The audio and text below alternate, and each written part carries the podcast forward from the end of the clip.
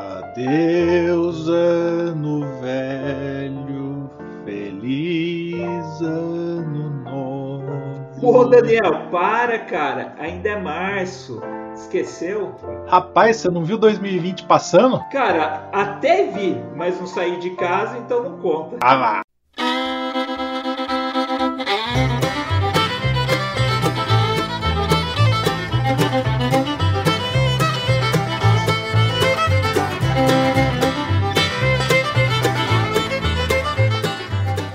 Inteliagro Podcast. Inteligência agrícola no seu dia a dia. O podcast para você que é profissional ou que quer conhecer mais da agricultura digital. Seja muito bem-vindo, seja muito bem-vinda ao nosso Inteliagro Podcast número 39, fechando essa primeira temporada com 39 episódios. Quem diria 39 episódios? Que coisa fantástica! Levando aqui para você os temas da agricultura digital. E hoje estou eu aqui, seu host Daniel Duft, com meu grande amigo Felipe Antoniazzi e a gente vai falar sobre esse ano de 2020 para o agro digital. E aí, Felipe? E aí, Daniel, como vai você? Como é que vai nossos ouvintes? Vamos aí, né? Fazer aquela retrospectiva do ano que passou muito, mas que, né, às vezes parece que não passou, às vezes parece que a gente ainda tá lá em março. Muito doido, né, cara? Eu, eu vejo o, o, pré e pós pandemia, né? E, e, e eu até tava falando isso, falei várias vezes sobre isso de para muitas pessoas fala assim: "Ah, o agro não parou, pro agro tá tudo normal". Mas como que tá normal você tendo que ir no mercado de máscara, você não podendo ir num restaurante? Não é normal, né? É, mesmo a gente trabalhando muito, é um ano bem diferente dos outros, né? É, e parece aquele ano que teve um. que você saltou, né? Deu um salto gigante, mas está no mesmo lugar, né? Ele, a impressão é essa, tipo, de que tudo foi para outro patamar, né, a questão digital, e é o que a gente vai falar, mas sei lá, ainda dá uma sensação que o ano não aconteceu, é, é estranho, é bem estranho. Concordo, concordo. Eu acho que foi um ano assim que a gente vai lembrar para sempre, mas eu tenho certeza absoluta que o ano que vem vai ser uma colheita fantástica, não só a colheita de fato de uma boa safra aí, mesmo com os problemas climáticos que tivemos no começo dela, mas uma colheita de bons projetos, de boas experiências que a gente plantou esse ano aqui. Né? Exatamente. Eu mesmo tenho um projeto que, que eu já até falei com o pessoal e estou esperando a colheita dela ano que vem e vai acontecer. Com certeza vai. Então, cara, vamos aí puxar essa retrospectiva. A gente fez com muito carinho, a gente fez muita pesquisa, a gente puxou tudo que a gente já conversou esse ano e pensamos aí nas seis principais tendências, nas seis principais coisas que aconteceram, nos seis principais fatos que fizeram 2020 ser um ano fantástico para o agro digital. E a gente vai começar falando sobre todas elas. Felipe vai fazer a primeira para gente. Fala a primeira aí para gente, Felipe. Qual que foi? Daniel, a primeira é da conectividade. A conectividade no campo está deixando de ser um problema. Né? Aquilo que a gente sempre escutou, ah, não vou aplicar agricultura digital aqui na minha fazenda, porque como é que esse dado vai fluir para fora. Meu, essa desculpa acabou. É aplicar porque a conectividade está acontecendo.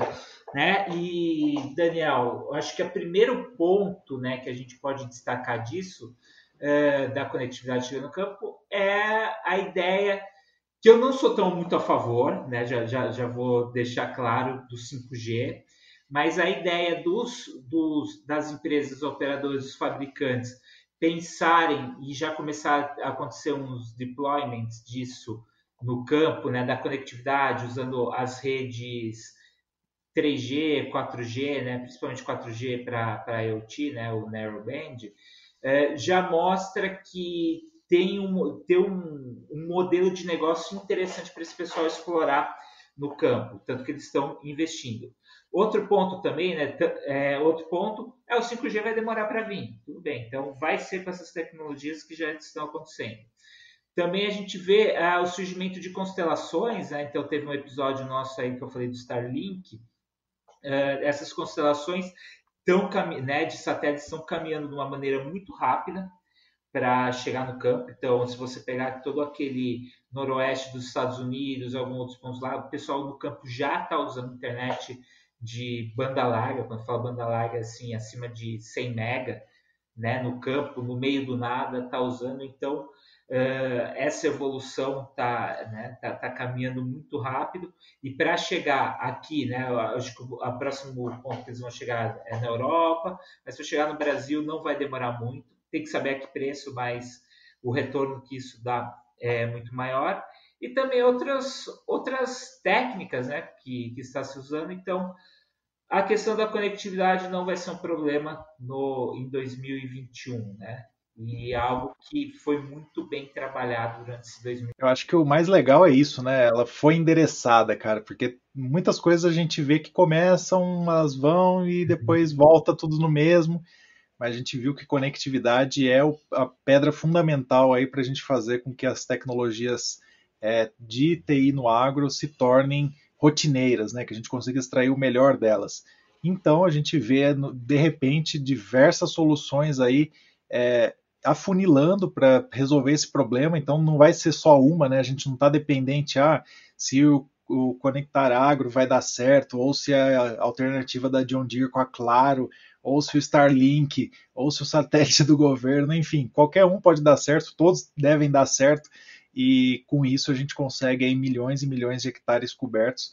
E o mais legal, né, como você falou no episódio do Starlink lá, a gente puxando aqui nessa retrospectiva é, você não só leva a conectividade para o campo, para a propriedade, mas para todo mundo que está ali, né? As pessoas começam a viver mais intensamente, estarem mais ligadas, né? Poderem trabalhar, estudar da, da onde eles estão, né? Acho que isso é fantástico, é um negócio aí que a gente viu 2020 revolucionar de verdade é aquele ponto de que não é só a máquina que vai conversar do campo, né?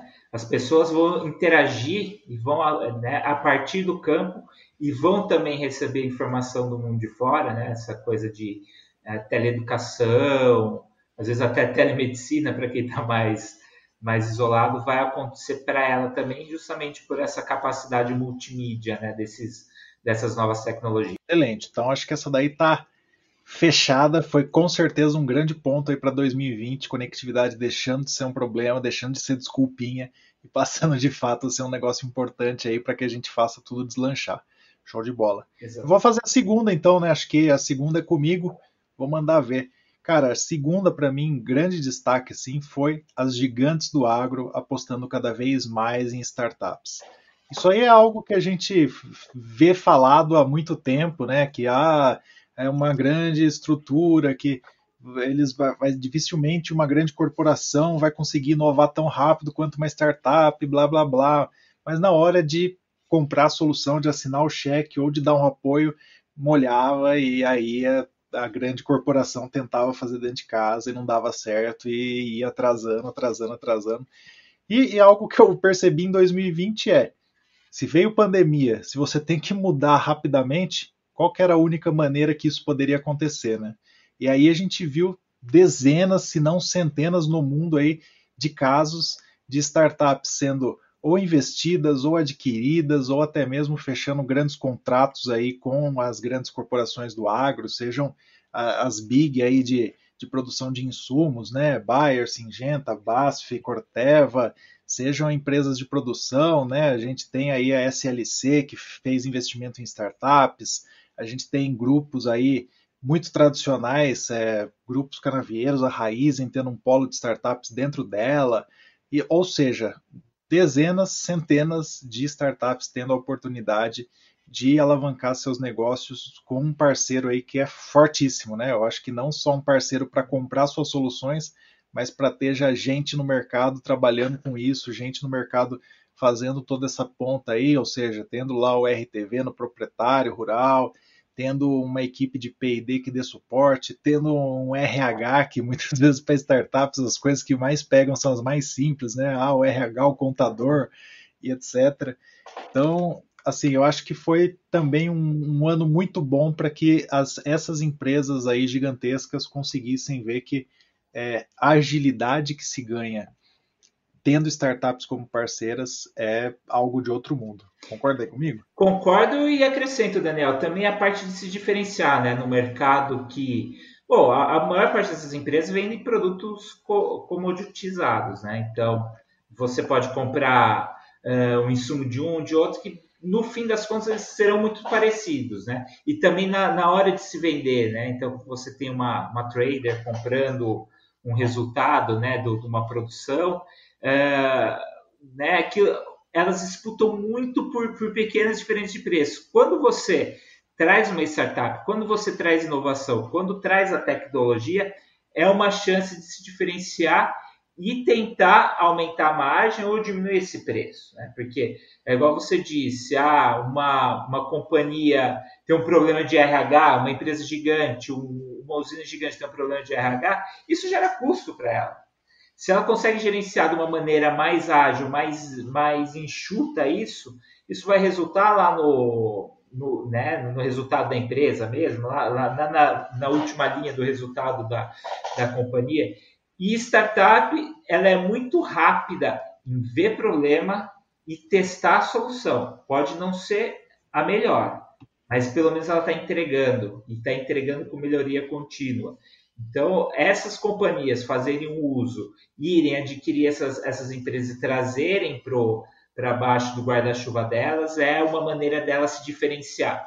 E isso tem resultado também no, no valuation, né, no valor dessas companhias, porque investidor, quando está olhando de fora, né, principalmente se for empresa de capital aberto, vai olhar, ó, essa empresa está se, se protegendo de alguma maneira e ela vai estar tá mais preparada para o futuro. Então, demorou para cair a ficha dessas gigantes, mas quando caiu que é melhor se aliar a startup do que tentar copiar, uh, pronto, elas conseguem, conseguiram tirar um resultado melhor. E é impressionante que é um, um movimento que parece que só começou, né? Eu estou vendo aí chamadas sendo abertas todas as semanas, uhum. mesmo em períodos é, de pico da safra, né? Onde você teria ali muito mais foco em tentar vender seus próprios produtos. As, as empresas estão dando valor mesmo a fazer essa conexão com startups, não deixar isso morrer, porque é algo que está quente e eles viram que existe entrega, né? A startup ela não é simplesmente alguém ali brincando de empreender, mas sim alguém que quer levar resultado, que precisa fazer um produto que seja escalável num curto período de tempo com o menor uso possível de recursos, né? Algo que qualquer empresa gostaria de ter dentro dela. Por isso que, com certeza, eu acho que isso está dando muita visibilidade aí, muita vantagem para as startups. E falando em startup, né, eu acho que você ia também falar sobre isso, né, cara? É, um, um bom celeiro de startup, né, para essas companhias procurarem, né? Foi, o, foi a formação, né, das, das empresas do primeiro batch do Techstart Agrodigital, que foi uma iniciativa da Embrapa junto com a Venture Hub daqui de Campinas, e onde eles procuraram, né, selecionaram ainda no ano de 2019 Uh, teve uma procura gigante né, de startups em agricultura digital e eles selecionaram, se eu não me engano, 12 ou 13, acho que foram 13, mas no final do programa chegaram 12, uh, eh, startups que tinham um grande potencial de crescimento, né? então por isso a questão da, de ser digital, porque digital é escalável, e essas empresas né, passaram por toda uma exposição né, com mentores, com, com empresas, com todo o treinamento, para elas se potencializarem né, no, nesse mercado digital né, da agricultura. Tanto que, né, após, após essa formação de, dessas startups no, em fevereiro de 2020, que parece que já foi em outro ano, mas não, fevereiro está tá aí perto, tá perto ainda, Uh, teve duas que foram muito bem investidas, né? Tem a Verde Drone, né, que é lá de Belo Horizonte, que o Novo Agro Ventures investiu, né, para trabalhar com ela, para desenvolver ela, e teve também a Gira. A Gira é uma empresa de solução para a parte de crédito rural, tudo, e foi comprada, né, por a quantia não foi revelada, se eu não me engano, mas foi comprada em 80% pelo Banco Santander. Por quê? Porque está é, tá muito, né, está diretamente ligado ao business, né, de, de crédito agrícola, né, e com essa ideia de digitalizar, o banco estava fechado, né, o banco passou grande parte do ano fechado. Então eles viram valor na ferramenta digital para continuar fazendo a operação do banco operar. No caso, a Gira conseguia entregar isso por meio de aplicativo, por meio uh, de outras características do modelo de negócio deles, conseguiam uh, oferecer crédito rural ao produtor num risco mais baixo, uh, sem o produtor precisar ir no banco. Então, as grandes corporações, não só os gigantes do agro, mas também os gigantes financeiros, uh, viram valor nisso e investiram. Né? Então, é um orgulho né, nosso de ter participado desse programa, do, do TechStart, ser desse primeiro batch, justamente porque realmente de lá surgiram empresas que podem, né, que, que causam e causar impacto no, na agricultura digital. E tem diversas outras também que a gente sabe que cresceram, que aumentaram seus, é, seu quadro de funcionários, que fecharam deals aí fantásticos, né? A própria Passo Sempre Verde foi exposta aí a, a várias parcerias que a gente nem imaginaria, né, cara? Acho que foi fantástico aí essa iniciativa. Eu acho que o Venture Hub trouxe essa pegada aí mais jovem de, de levar essa coisa de startups, mostrar esse mundo de startups mesmo para quem é do agro. Acho que tem muito um probleminha ainda de startups do agro que não vêm do mundo startupeiro, né, que vêm do mundo de serviços, elas acabam morrendo e virando prestador de serviço. E para você ser uma startup é um pouquinho diferente, por isso que eu vejo com muito bons olhos isso daí. E eu tenho certeza que esse programa ajudou muita gente aí que estava sem nem entender que era uma startup. Né? Eu gosto de citar o nosso grande amigo Antônio Loures, da Domino Soli, que falou que ele aprendeu lá que ele tinha uma startup, né? E ele já tinha uma empresa aí que faturava é, inúmeros dígitos aí, que a gente não pode nem falar, mas enfim, é assim, uma empresa já faturava muito, mas que ainda não levava com essa pegada de startup, né? E agora ele entendeu e ele busca sempre ser cada vez mais escalável, replicável e trazendo aí uma melhor é, performance do, do produto para o produtor. Né? E, e, a gente vê com diversas outras, né? Startups que estavam lá dentro, que tinham aplicações de produtos biológicos, a gente tinha startups que tinham medição de umidade do solo para fazer uma irrigação mais eficiente, tínhamos startups de N modalidades diferentes, mas todas elas com o mesmo intuito ali de revolucionar o agronegócio. Então eu vi com muito bons olhos, a gente está tendo o segundo bet nesse momento aqui, digital. Acho que o digital você perde um pouquinho essa coisa de poder ter a interação entre as pessoas, mas você ganha de ter pessoas do Brasil inteiro podendo participar de tudo. acho isso fantástico, né? Então, é muito bom programa, indico para quem está ouvindo a gente aí, acho que pode fazer a diferença na vida da sua startup que está começando.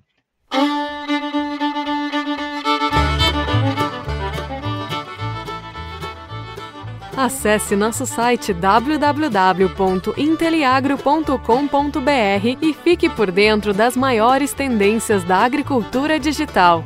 Ah, e não esquece de seguir a gente nas redes sociais. E a conexão com a Embrapa é fantástica. É, eles realmente querem ouvir, eles querem conhecer as startups e eles querem colaborar com as startups porque eles sabem que é a maneira do, do produto, né, da pesquisa que eles fazem chegarem lá na ponta final. Show de bola. Então, a Embrapa tem, recomendo. A Embrapa tem até outros programas, né, o Ideas for Milk, o Pontes para Inovação e tudo mais, mas esse programa em específico é muito voltado para a agricultura digital. Então, se você é também da agricultura digital como a gente, que a gente sabe que se você está ouvindo isso aqui não tem como ser diferente, procure esse programa que eu acho que vai fazer muita diferença aí no seu dia a dia, né, Felipe? Exatamente. E acho que o próximo ponto, Daniel, acho que você poderia falar do Facebook, né? Que até o Facebook entrou no jogo, né? Pois é, cara, e a gente vai vendo, né, onde que pode chegar esse caminho aí de agro, né? Agtechs, elas de fato estão no, no spotlight aí de diversas empresas, né? E aí agora para o final do ano a gente teve essa chamada, né, que foi o Facebook em parceria com a Baita, né, aceleradora aqui de Campinas também, que entre outras já acelerou a AgroSmart, por exemplo, que é muito conhecida, e eles fizeram aí uma chamada para que startups de agricultura digital também fossem ali aceleradas por um período, mas com todas as vantagens de ter o Facebook como parceiro, né? Isso aí é algo que muda o jogo, cara, porque quando a gente tem aí grandes players do mundo digital olhando para o agro e querendo entender mais do agro, aí a coisa realmente mudou, né? Não é mais meia dúzia de soldados num jeep, como você gosta de falar, mas sim você está indo com a sua artilharia de peso ali, né? É, o que, que o Facebook tem que as outras plataformas não têm que trouxeram aí? é você ter presença global e acesso a todas as pessoas do mundo, praticamente, né?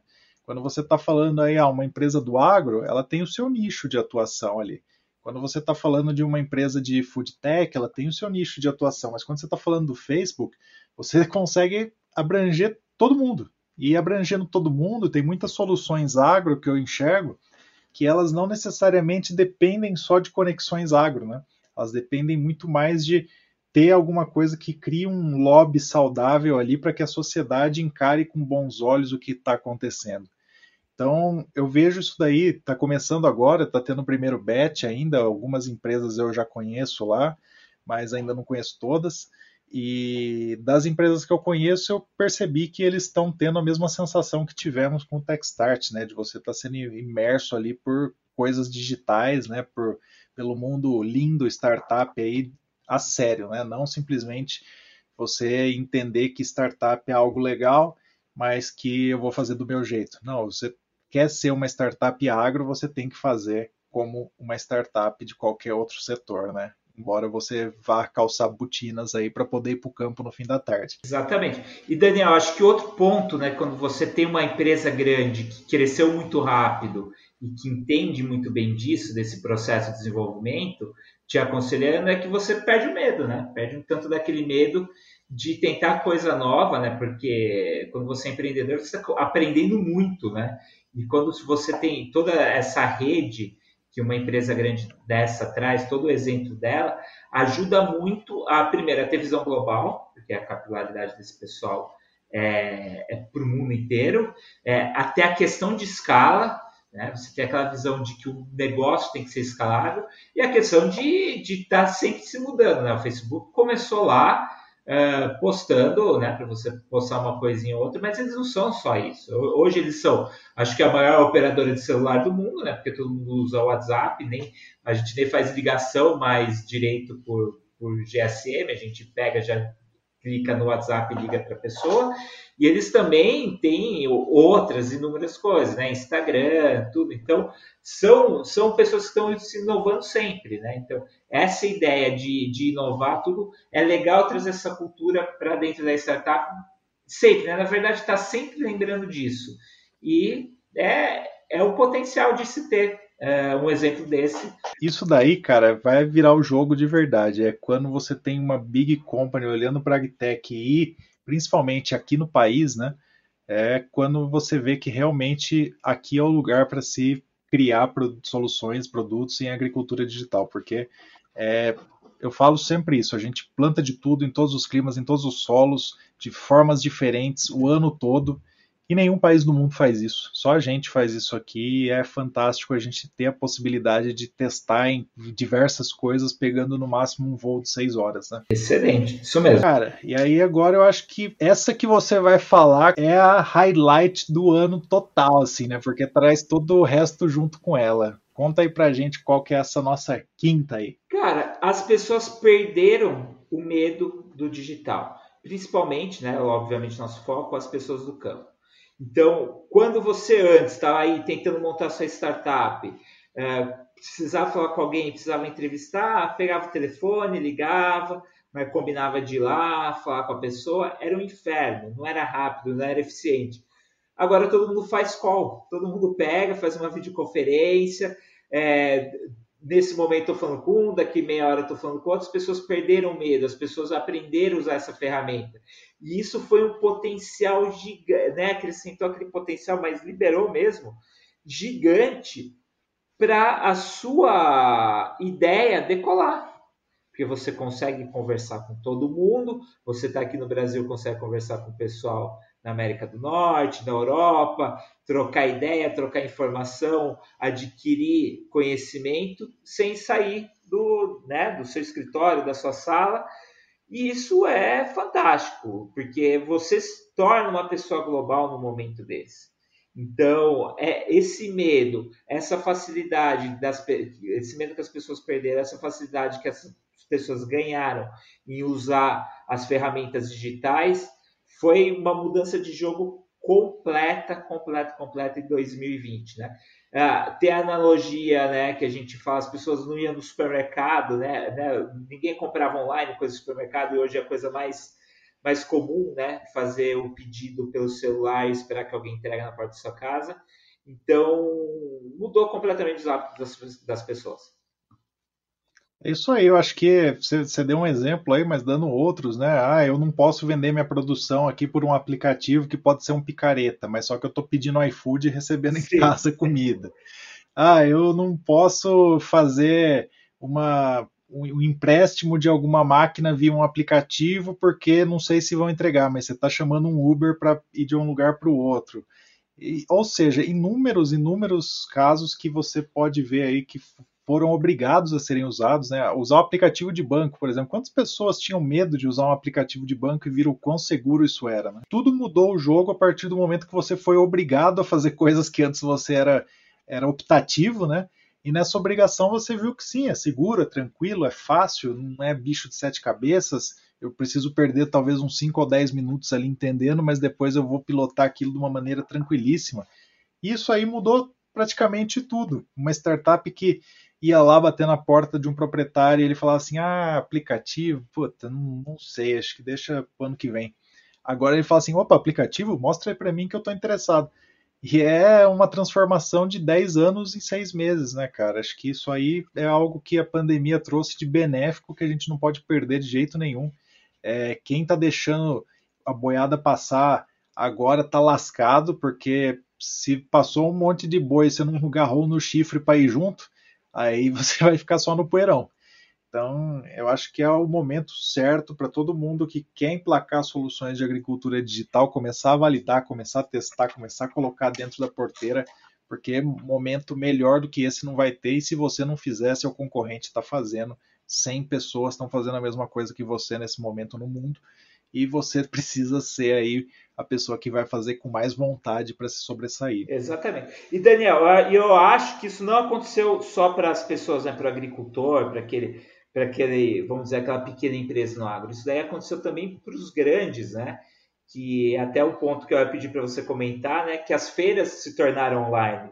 É um negócio inimaginável, é. né? Aquele, aquele maquinário todo que a gente vê como assim eu vou, vou apresentar essa, esse meu novo implemento, essa nova colheitadeira é, online? E mudou, as pessoas tiveram que se adaptar e, e, deu certo, né? Isso aí, vem aí o sexto ponto, então, que é esse, né? As feiras foram online. A maior verba de marketing que existe em qualquer empresa agro é para feiras, né? E incrivelmente, num ano que você não teve feira, os negócios aí de máquinas agrícolas, por exemplo, cresceram pelo menos 3% aí na menor projeção possível, né? chegando a 13 em algumas fidedignas aí que estão para fechar nesse final de ano. Mas, cara, eu acho que fantástico isso, né, de você ter a oportunidade de ter uma feira online. Óbvio que tem seus problemas também, não vamos achar que são mil maravilhas. Quando você tem uma feira presencial, você tem a, a, entropia de deslocar a pessoa até lá, mas a partir do momento que ela está lá, ela já está lá e ela vai passar aquele dia olhando quase tudo que está ali. É, no digital é diferente, né? Você tem mil coisas te chamando, você tem trabalho rolando ao mesmo tempo, você tem é, criança chorando, você tem a janta pegando fogo, e tudo isso você tem que fazer ali, né? Estando assistindo aquela feira no digital. Mas as empresas cada vez mais entenderam que plugando micro soluções ali, elas trariam uma experiência boa o suficiente para fazer com que se prendesse a atenção, né?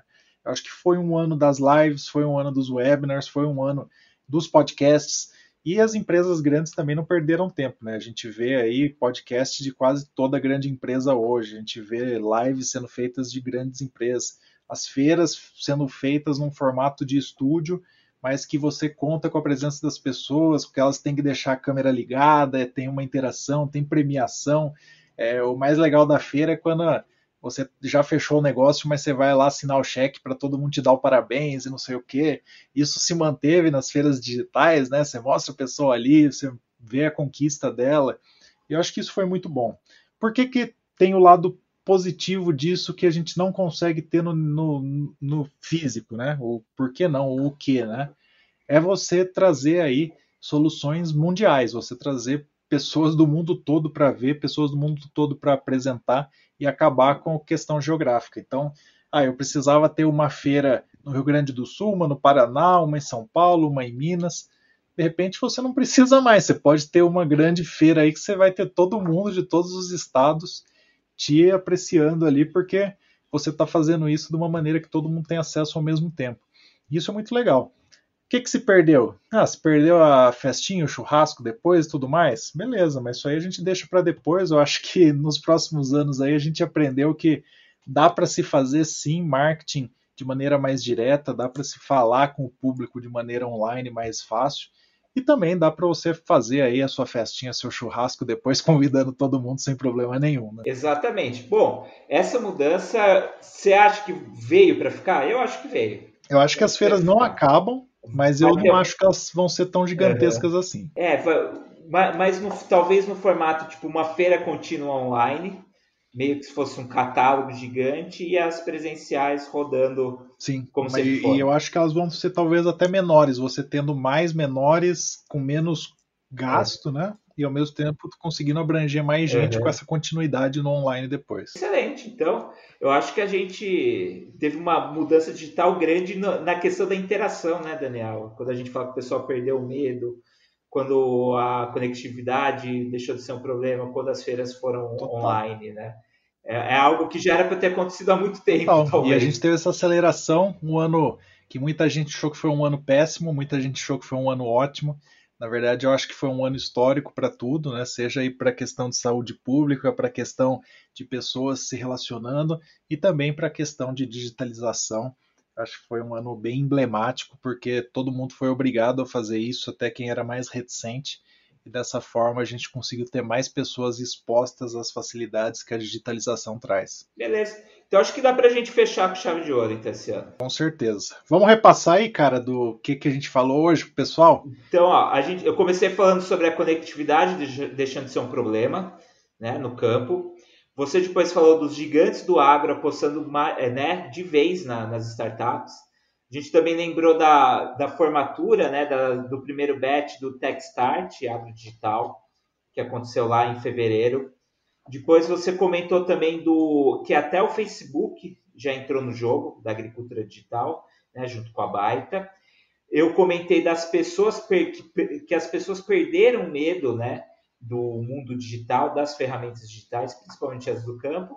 E por último, das feiras online. Que show. Cara, fiquei muito feliz desse ano aqui também ter tido o Inteliagro Podcast, um projeto aí que a gente estava sonhando há um bom tempo, né? E estando em casa aí no período de isolamento, a gente conseguiu tirar do papel e depois mesmo voltando às, às atividades normais aí, o bichinho picou a gente, a gente não deixou ele escapar. Né? 39, Fiquei né? bem feliz por isso também. 39. 39 episódios. Espero que o ano que vem a gente feche com mais de 50 aí, um por semana. E vamos contar, né, o que, que vai ter pro ano que vem de diferente. Acho que o pessoal aí que escutou a gente até agora merece ouvir. Ano que vem, a gente vai fazer um formato um pouquinho diferente a cada cinco episódios. Então, o episódio número um, a gente já vai trazer um convidado. Fica aí atento. Ele já está gravado aí, mas eu não vou contar para você para deixar você mais entusiasmado, mas é um convidado que trabalha com agricultura digital. Aí nós teremos quatro episódios dos nossos tradicionais debates aqui, que todo mundo elogia pra caramba, né, Felipe? É. Aí a gente vai ter de novo, depois de cinco episódios, um outro convidado e assim sucessivamente, tendo vários convidados aí ao longo do ano que as pessoas estavam pedindo, né? Ah, traz tal pessoa que eu queria ouvir, traz tal pessoa que eu queria ouvir. Tá atendido, vamos trazer. Vocês ganharam aí, porque o que a gente quer é agradar cada vez mais a nossa audiência, porque todo mundo sai ganhando com isso, né? A gente levando conteúdo e as pessoas levando a sério o que, que a gente está falando aqui, né, Felipe? É, ano novo, formato novo. Combinação melhor do que essa não tem. É isso aí, só não vamos deixar de ter a piada ruim, né? Ah, piada ruim sempre. E a perguntinha do milhão, que hoje não vai ter porque é um episódio especial, mas se prepara aí, porque no episódio 2 do ano que vem você já está intimado a responder a perguntinha do milhão. Pô, justo agora que entrou aquela vinheta sensacional, né? Na, na perguntinha do milhão. Isso, é, e espera aí que ano que vem tem vinheta nova também, outra surpresinha ah, aí. Mas quem não ouviu o episódio 38, recomendo ouvir só para escutar a vinheta do, da perguntinha do milhão. Felipe, feliz ano novo, cara. Feliz ano novo aí para todos os nossos amigos. E deixe seu recado, pessoal. Bom, pessoal, 2020, né? Aquela primeira impressão que a gente teve de que seria um ano ruim.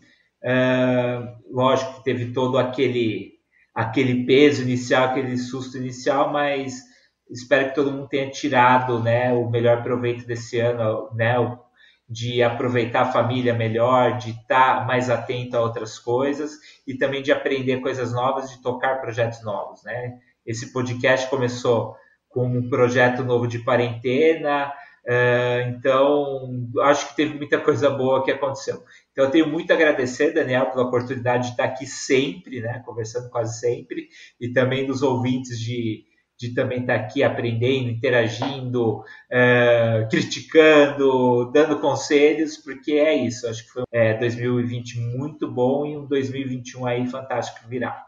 Então, bom ano novo para todo mundo. Show de bola. Também faço das suas palavras as minhas muito bem colocadas aí, um ano fantástico. Tenho muito a agradecer. Óbvio que a gente teve vários problemas aí durante o ano, né? Perdendo colegas queridos, perdendo pessoas por conta do vírus, mas ao mesmo tempo aí muitas coisas boas vindo com essa digitalização, muitas, muitos projetos que estavam engavetados saindo do papel de fato.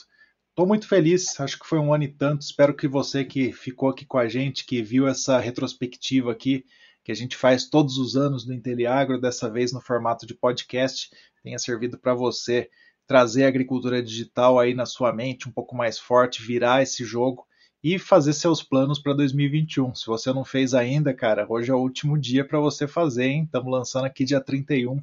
Faz seu plano aí até meia-noite, bota em prática, bota para fazer, porque 2021 vai ser o ano da sua vida, eu tenho certeza absoluta, porque quem trabalha com o digital vai ser o ano de colher os frutos.